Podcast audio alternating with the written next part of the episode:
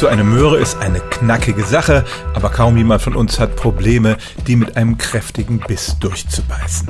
Die Legende sagt nun, das geht im Prinzip auch mit einem Finger. Wir tun es nur einfach nicht, weil wir Beißhemmungen haben, bei uns selber natürlich, aber auch bei anderen. Wenn man ein bisschen drüber nachdenkt, kommt man eigentlich schnell zu dem Ergebnis, dass das nicht sein kann. Jeder Finger enthält ja Knochen und die sind doch um einiges härter als eine Möhre. Tatsächlich haben Forscher der Technischen Universität Ilmenau einmal untersucht, welche Kräfte notwendig sind, um Finger zu knacken.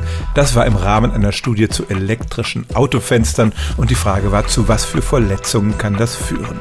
Tatsächlich hat man da mit Fingern von Toten experimentiert und ist zu dem Ergebnis gekommen, dass die Kraft, die dazu nötig ist, so einen Finger überhaupt erstmal zu brechen, größer ist als die, die ein Mensch normalerweise mit seinen Zähnen ausüben kann.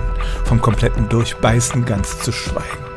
Es hat aber Fälle gegeben, wo Menschen anderen die Finger abgebissen haben. Die haben das nicht mit den Schneidezähnen gemacht, sondern eher mit den Backenzähnen, denn die sind in der Lage, einen erheblich größeren Druck auszuüben.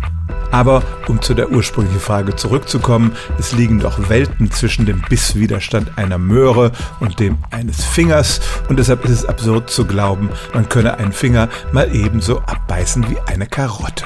Stellen auch Sie Ihre alltäglichste Frage unter stimmt's at radio1.de.